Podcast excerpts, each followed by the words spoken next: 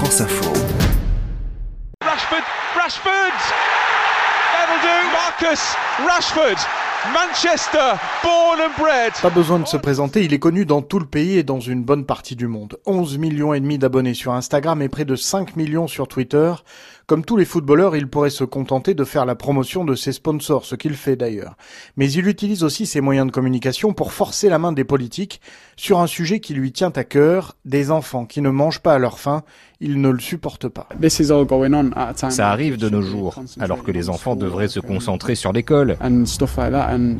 C'est dingue de penser que ça se passe aujourd'hui. Ça ne devrait pas exister.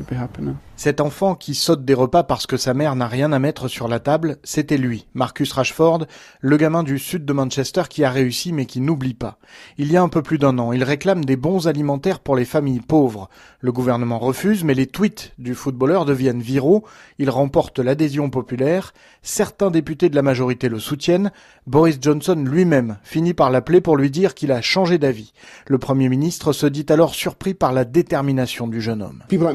Les gens comme Marcus Rashford, je comprends tout à fait leur engagement. Je sais d'où il vient. Sa préoccupation est un sujet sur lequel nous devons nous concentrer. Il n'en a pas fini avec Marcus Rashford. À l'automne dernier, il revient à la charge sur le même sujet, cette fois pour nourrir les enfants défavorisés pendant les vacances de Noël, puis celles de cet été. Le gouvernement s'entête, des particuliers, des restaurants, des associations, des conseils municipaux se mobilisent et offrent des repas. Encore une fois, le footballeur fait plier le pouvoir, le gouvernement finit par lui donner raison. Et il ne compte pas s'arrêter là, maintenant il veut aider les plus jeunes à accéder aux livres, ce qui lui vaut les félicitations de Barack Obama. Marcus, c'est le bon exemple, passionné par un sport, il y excelle, ça lui donne un nouvel espace d'expression, et maintenant il cherche de nouveaux défis, tout en restant l'un des uh, meilleurs dans son sport. À 23 ans, Marcus Rashford est l'un des meilleurs footballeurs du monde, mais il a décidé d'être bien plus que ça.